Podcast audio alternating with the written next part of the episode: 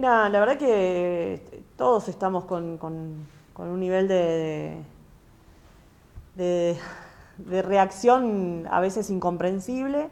Eh, es un hecho que no se puede admitir, obviamente, que, tiene que, llegarse al fondo de la cuestión, cuál era la intención de quien estaba intentando llevar adelante este acto, si se quiere, eh, amedrentador o o, intentando qué, eh, pero la verdad es que, bueno, eh, hoy socialmente no, no, es fácil para nadie, para ninguno, todos la estamos pasando de una manera que no esperábamos eh, y a todos nos sorprendió, pero obviamente es inadmisible el actuar de una persona que piensa que esa es la manera de resolver o de lograr algo.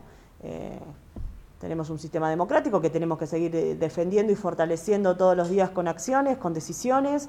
Eh, tenemos el bienestar general de la gente que resguardar, que es eh, la salud, y, esas son las prioridades que tiene que tener un Estado a la hora de, decidir. Así que, bueno, es respetar y fortalecer este sistema democrático que nos sostiene. La verdad es que la protesta tiene que ver con el horario de cierre, eh, pretendiendo seguir funcionando. La verdad es que tenemos una crisis económica importante que obviamente se agravó con la crisis sanitaria y que hay sectores económicos que sí han tenido eh, restricciones que les ha afectado su economía, eso no lo discute nadie, pero también tiene que ver con eh, la baja del poder adquisitivo de la población en general, ¿no?